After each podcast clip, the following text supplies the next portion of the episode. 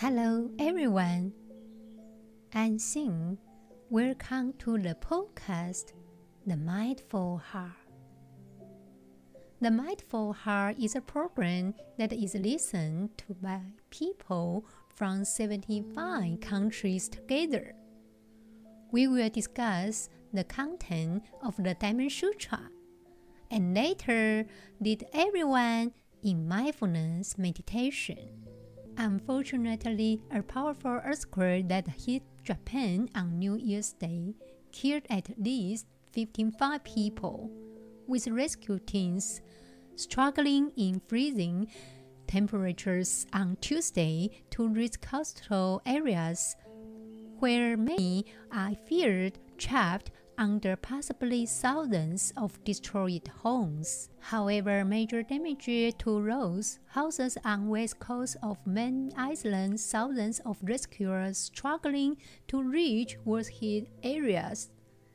Around 200 tremors have been detected since the quake first hit on Monday, according to the Japan Meteorological Agency which warned that more strong shocks could hit in coming days. Meanwhile, a Coast Guard aircraft en route to deliver aid to the quick hit region collided with a commercial airplane in Tokyo's Haneda airport on Tuesday, killing five Coast Guard. All 379 on board the Japan Airlines flight escaped. Let's pray together for the casualties of the earthquake in Japan. May the affected people find safety and assistance. May those who have lost loved ones find comfort and support. Our thoughts and prayers are with them. We hope they can recover soon and rebuild their lives. Pain, loss, and traumatic events are part of the human experience. Yet most of us don't talk about that part of our lives. According to a healthcare policy report from Harvard Medical School, approximately 16 of North Americans experience at least one traumatic event in their lifetime.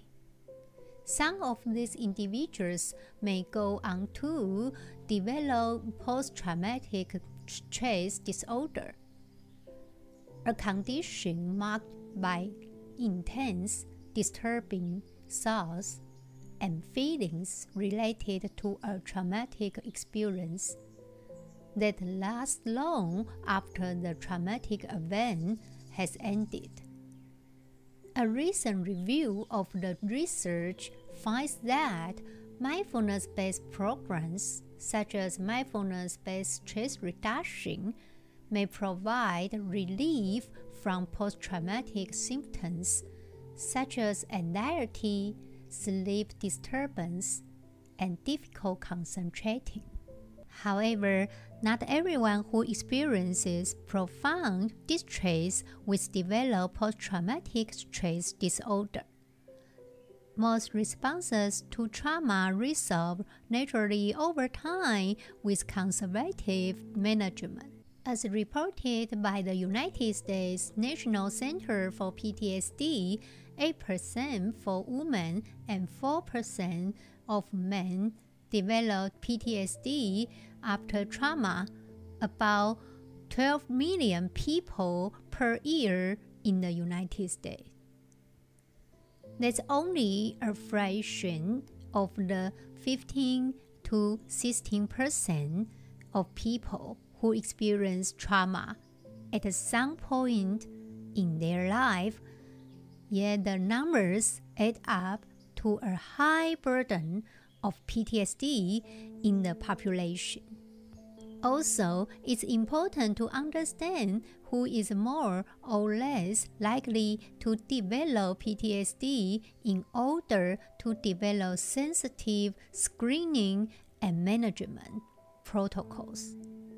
Screening low risk people is not desirable because it could provoke unnecessary distress through inquiry. While identifying who is prone to PTSD enables healthcare systems and individuals to pursue resource efficient tracking post trauma. Mindfulness, for example, has been shown to mitigate the risk of PTSD an individual's baseline disposition to be mindful psychologically and behaviorally in the absence of deliberate practice of training. Now it's time to read the Diamond Sutra. The Lord Buddha inquired of Subhuti, saying, What think you? Does the Lord Buddha possess the divine or spiritual eye? Subhuti assented, saying, Honored of the worlds, the Lord Buddha truly possesses the divine or spiritual eye. Bhagavad said, What do you think, O Subhuti? Has the Tathagata the heavenly eye? Subhuti said, So it is, O Bhagavad. The Tathagata has the heavenly eye. The heavenly eye is not something that ordinary people talk about. It's not about seeing what others are doing next door as if they cannot see it. That's not what we call the heavenly eye. The heavenly eye is when one transcends the limitation of human ordinary vision through their spiritual cultivation It's not the eye of the heavens and all beings. It's about seeing people things, all the ways of the world, in a way that goes beyond ordinary perception, achieved through spiritual development. Secondly, let's consider the wisdom eye, which can be described as the eye of wisdom or as the manifestation of cultivated knowledge and experience. So, having the heavenly eye means being able to see things that others cannot. But it's not about doing so in a way that relies on personal or subjective perception. It involves transcending one's self awareness and intuition because self awareness inevitably carries a subjective bias. If one can attain a more objective perspective, then it can be called the heavenly eye. If they can go beyond both objectivity and subjectivity, and even manifest wisdom, then it would be referred to as the wisdom eye. Now it's time to practice walking meditation. Mindful walking is an excellent way to get out of a stressful and anxious head and feel your feet on the earth. In everyday life, walking generally consists of going from point A to point B. You may feel that you are almost constantly on the go and on your feet. Walking meditation is different. Its delivery and serves a different purpose than simply getting from point A to point B. With walking meditation, the point is to arrive in the present moment with each step. Now, if you have the ability to walk, you generally do so every day of your life. However, just think of the size of your body compared to the size of your feet. In a way, it's a miracle that we humans can balance and walk at all. So, find a quiet place where you can walk undisturbed for about 10 minutes without distractions. Where you can walk back and forth for a distance of 10 to 20 feet.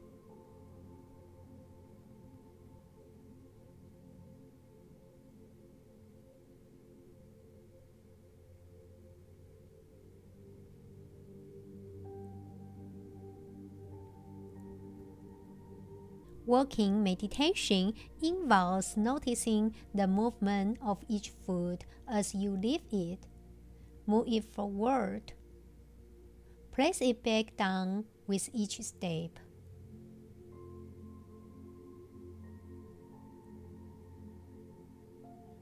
Now, bring your full, undivided attention to this practice.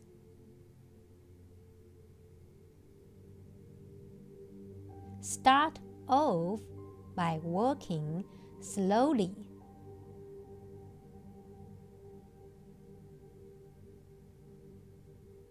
Paying attention to sensations on the soles of the feet as each part of the sole.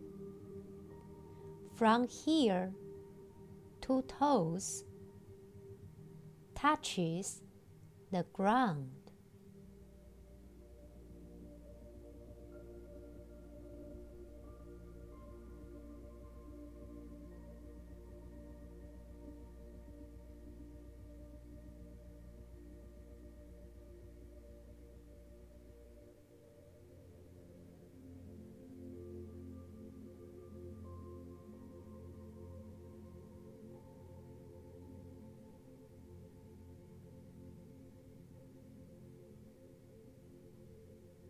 Although it's simple, initially you will find it helpful to finish one step completely before lifting the other foot.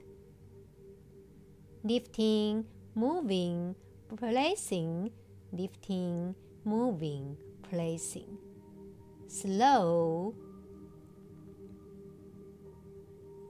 slow the process down use the movement to develop a careful awareness of your body.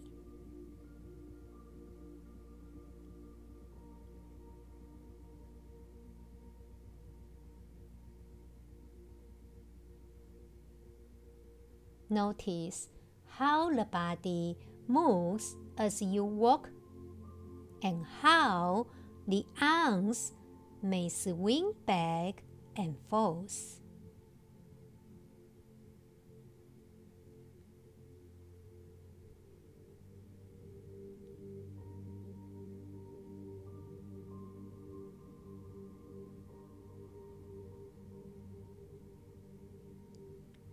If at any point you notice the mind wandering from working, just acknowledge this and slowly bring the focus back.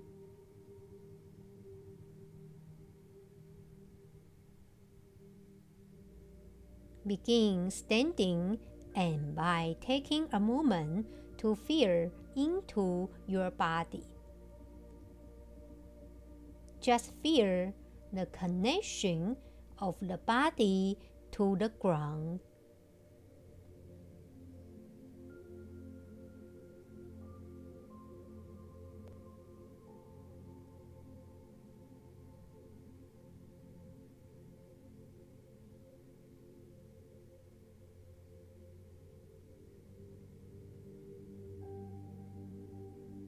Now become aware of your surroundings, spending a few moments taking in any sights, smells, tastes, sounds, or other sensations. Also, note and acknowledge any thoughts and emotions. Remember Let all of these sensations and internal experiences be.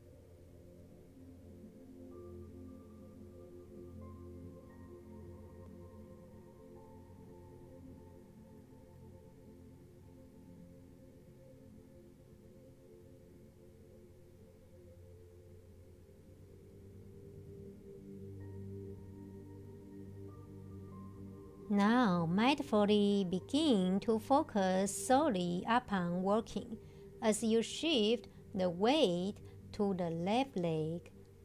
Begin to lift the right foot up. Then move it forward. Then place it back down on the ground.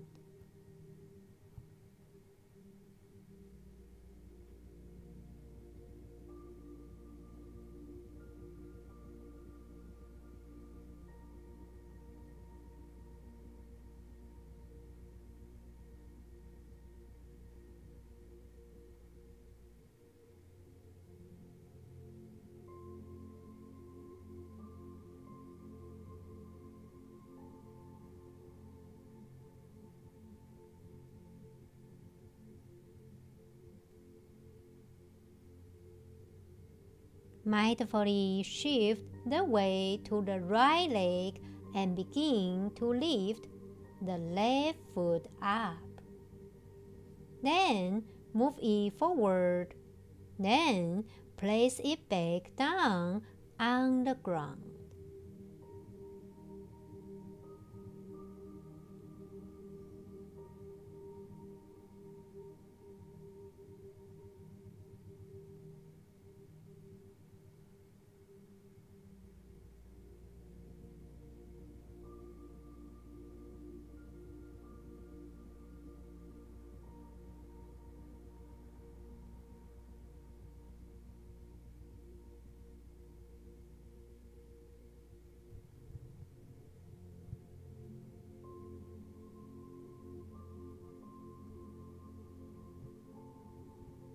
Start off by walking slowly and paying attention to sensations on the soles of the feet as each part of the sole, from here to toes, touches the ground. Notice how the body moves as you walk with your arms, either swinging back and forth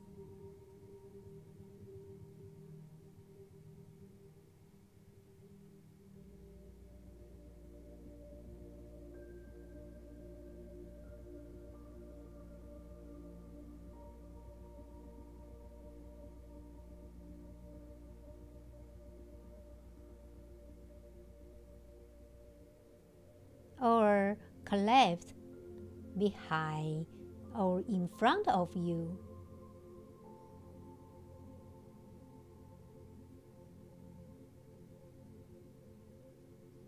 Walk with awareness one step at a time.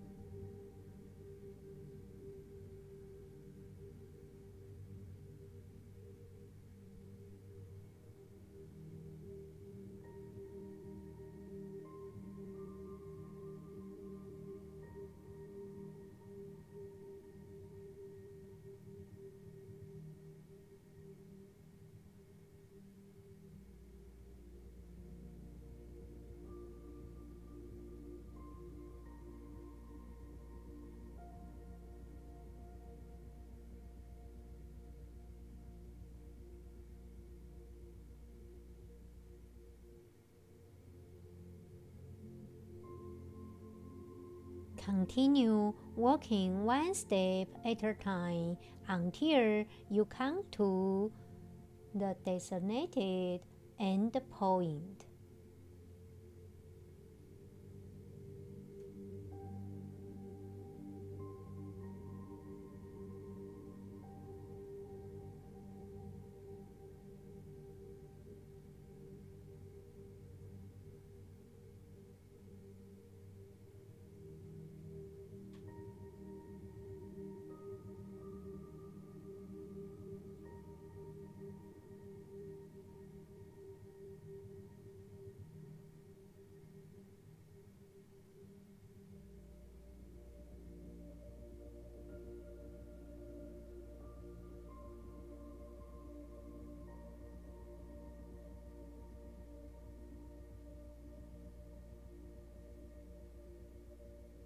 Without interrupting the flow of mindfulness. Now bring awareness to the intricate process of turning and beginning to walk back to where you started.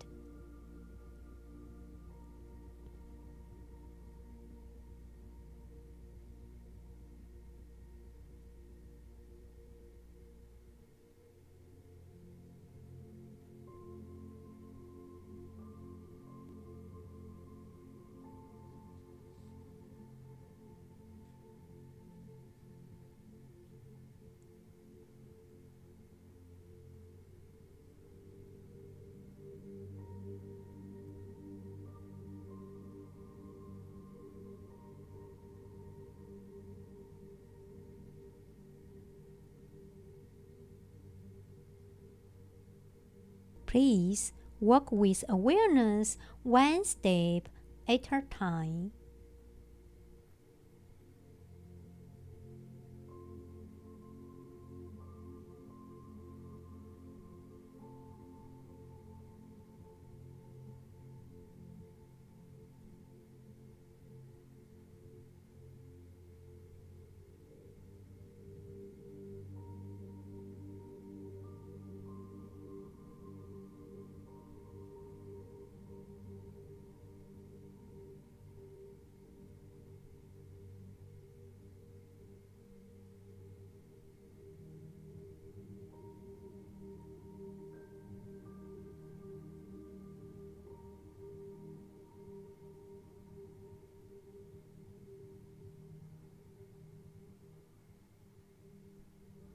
Continue walking, turning and returning one step at a time.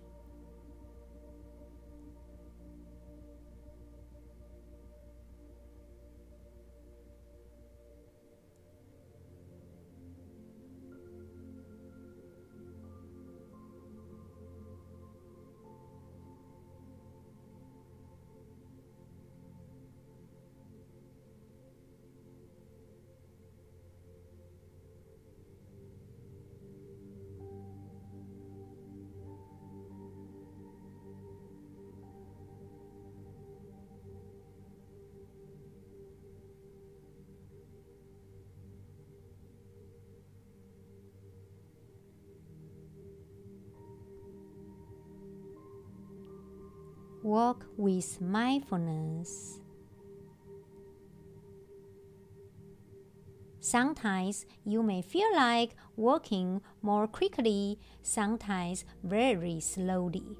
Whatever the situation and your inclination, place all of your attention on experiencing the movement and feeling the sensations of lifting moving forward and placing each foot back down.